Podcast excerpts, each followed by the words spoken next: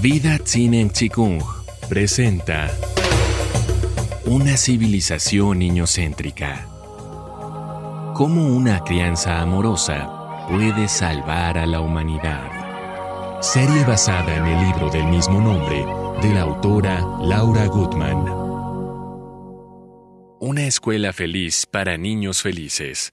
Primera parte. Los niños aprenden por imitación y lo hacen jugando. Si mamá limpia o atiende su celular, juegan a limpiar y a hablar por celular. Si en casa se hablan varios idiomas, para ellos es fácil aprenderlos. Incluso aprenden el lenguaje verbal que hablan los adultos que los crían. Quizás una escuela feliz sería parecida a la casa de los primos o al club donde tienen amigos y hacen actividades recreativas, o a algún otro lugar donde se sienten cobijados por el grupo que los rodea con experiencias excitantes y divertidas. Un sitio con puertas abiertas, sin horarios rígidos, con niños de la segunda infancia, es decir, de entre 7 y 14 años, realizando diversas actividades en donde cada niño pareciera estar en armonía en el aquí y ahora. También podría haber aulas para música, danza, pintura y distintas artes, alguna biblioteca, un área de cómputo, lugares para descansar, todo esto rodeado de maestros que estén disponibles para apoyar, guiar, proponer nuevos desafíos, contarles cuentos e invitarlos a que se asomen a universos desconocidos. Las matemáticas surgirían, ya sea de algún niño interesado a quien además le encanta explicar las fórmulas o cuando salgan con algún maestro a comprar víveres y aprendan cuánto gastar y cuánto comprar según el número de niños. Así las matemáticas se volverían maravillosas.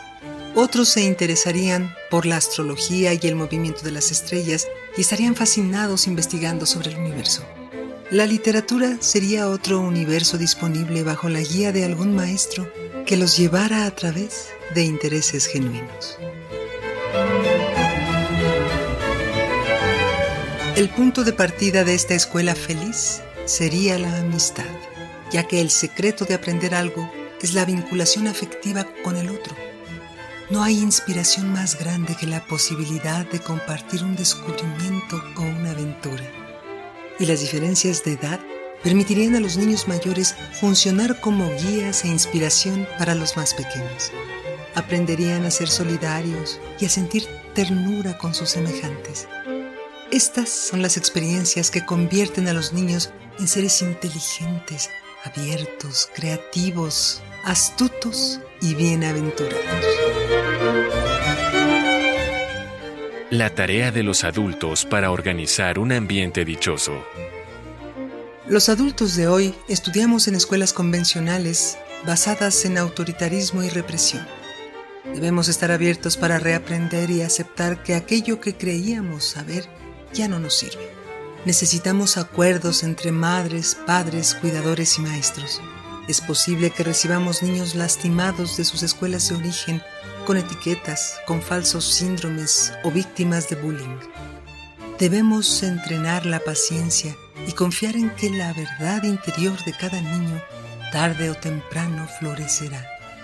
Y algo muy importante, más allá de los ideales que sostengamos sobre pedagogías libres, es indispensable que comprendamos nuestra responsabilidad sobre el bienestar afectivo de cada infante.